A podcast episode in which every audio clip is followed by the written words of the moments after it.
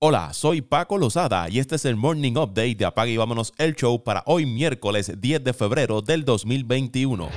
Los protocolos de salud y seguridad actualizados de las grandes ligas para la temporada 2021 van a incluir dispositivos de rastreo para los jugadores, según los cambios anunciados por la liga. Los jugadores deben usar sensores que permitan a los equipos monitorear el distanciamiento social y realizar el llamado contact tracing si alguien da positivo a COVID-19. Los jugadores pueden ser sancionados por violar los protocolos, incluyendo la pérdida de salario o suspensiones. No se les permitirá asistir a reuniones en interiores de 10 personas o más, comer en y comedores interiores, entrar en gimnasios, lugares de entretenimiento o de juego como casinos. Cuando sean equipo visitante, los jugadores y el personal no pueden reunirse en el interior con personas fuera del grupo de viaje, pero pueden reunirse con la familia en un entorno al aire libre cerca del hotel del equipo. Además de los cambios, no se requerirá que los jugadores se vacunen contra COVID-19, aunque la liga lo alentará según Jesse Rogers de ESPN. Las mayores tienen el derecho de mover equipos a sitios neutrales, sitios de entrenamiento de primavera o al parque de otra franquicia si surgen problemas de salud y seguridad. La liga también puede llevar a cabo parte o toda la postemporada en sitios neutrales.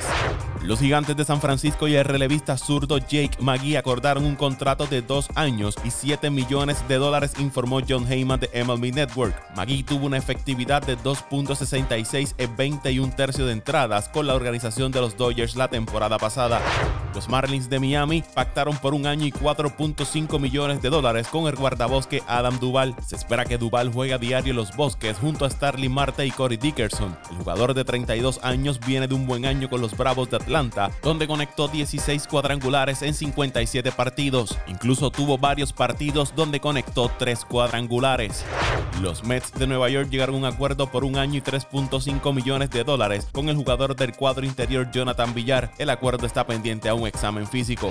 El jugador de los Timberwolves de Minnesota, Malik Beasley, fue sentenciado a 120 días en una institución correccional para adultos luego de su declaración de culpabilidad por amenazas de violencia relacionadas con un incidente en octubre. La sentencia de Beasley incluye libertad laboral y una opción de confinamiento en el hogar. El jugador de 24 años comenzará a cumplir su condena tras la finalización de la temporada 2020-2021. Ahora que se ha emitido la sentencia, la NBA puede determinar si se justificará algún castigo adicional, incluyendo una posible suspensión. Beasley está promediando 20.5, 5.2 rebotes y 2.5 asistencias para el equipo de Minnesota. Está en su primera temporada de un contrato de 4 años y 60 millones de dólares que firmó con los Timberwolves. El piloto del helicóptero que chocó causando la muerte de Kobe Bryant y otras 7 pasajeros cometió un error clave al volar a través de espesas nubes que terminaron desorientándolo, dijeron funcionarios de seguridad de Estados Unidos durante una audiencia destinada a identificar las causas probables del accidente. El piloto Ara Saboyan violó los estándares federales que requerían que pudiera ver a dónde iba antes de que el helicóptero se estrellara, dijeron miembros de la Junta Nacional de Seguridad en el Transporte. El piloto fue en contra de su entrenamiento al desorientarse especialmente en nubes espesas. Justo antes del accidente del 26 de enero del 2020, Saboyan dijo a los controladores de vuelo que estaba subiendo el helicóptero y casi había atravesado las nubes, pero los investigadores de la Junta dijeron que el helicóptero estaba inclinándose y comenzando a descender.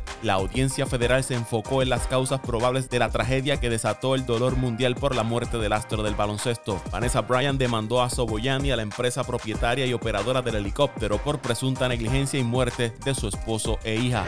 El propietario de los Dallas Maverick, Mark Cuban, ha decidido que su equipo ya no sonará el himno nacional de los Estados Unidos antes de los partidos en su casa. La información fue confirmada por el mismo Cuban a Tim Cato de The Athletic. Lo que va de temporada, los himnos nacionales no han sonado antes de los partidos de los Maverick en su casa. Se cree que es la primera vez en la que un equipo profesional no tocará el himno nacional de Estados Unidos antes del juego. El reglamento de la NBA requiere que los jugadores se pongan de pie durante el himno. Sin embargo, no se ha aplicado en los últimos años. Un sinnúmero de atletas han optado por arrodillarse durante el himno como una forma de protesta contra la injusticia racial y social y en apoyo del movimiento Black Lives Matter.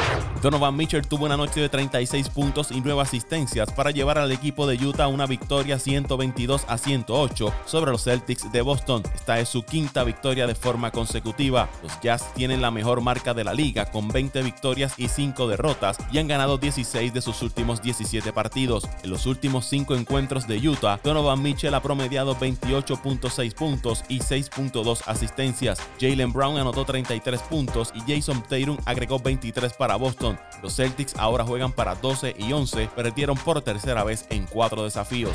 Los Pistons de Detroit vencieron a los Nets de Brooklyn 122 a 111 con 32 puntos de Jeremy Grant. Detroit aprovechó la ausencia de Kevin Durant, quien está fuera debido a los protocolos de salud y seguridad de la NBA. Esta fue la tercera derrota consecutiva para los Nets. James Harden agregó 24 puntos con 12 asistencias y Kyrie Irving tuvo 27 puntos por el equipo de Brooklyn.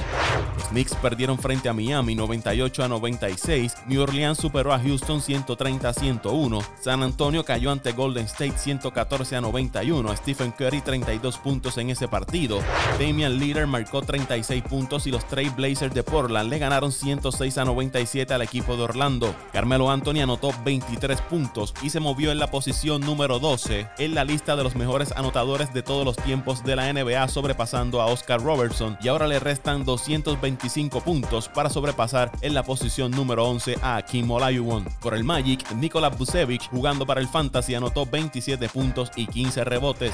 Otro que jugó para el Fantasy fue Joel Embiid con 25 puntos, 17 rebotes y 6 asistencias en la victoria de Filadelfia 119 a 111 sobre los Kings de Sacramento. Y Andre Fox anotó 36 puntos con 10 asistencias en ese encuentro. Los Buccaneers de Tampa celebrarán su victoria del Super Bowl 55 con un desfile de botes. El desfile se llevará a cabo en el río Hillsborough que se encuentra a lo largo del paseo marítimo y comenzará hoy miércoles desde la 1 de la tarde. Los fanáticos podrán ver el desfile en varios lugares a lo largo del río y se requerirá el uso de mascarillas. Los Lightning de Tampa celebraron su victoria en la Copa Stanley de la NHL en un desfile de botes en septiembre. Y el quarterback de los Chiefs de Kansas City, Patrick Mahomes, se someterá a una cirugía para reparar una placa plantar rota, dijo una fuente a Ian Rapoport de NFL Network. Según los informes, Mahomes enfrentará varios meses de rehabilitación, pero se espera que esté en uniforme de Kansas para el inicio de la temporada. El quarterback ha estado jugando lastimado desde la ronda divisional contra los Browns de Cleveland. Mahomes terminó su cuarta temporada en la NFL con 4.740 yardas aéreas y 38 pases de touchdown contra 6 intercepciones, completando el 66% de los pases. el show.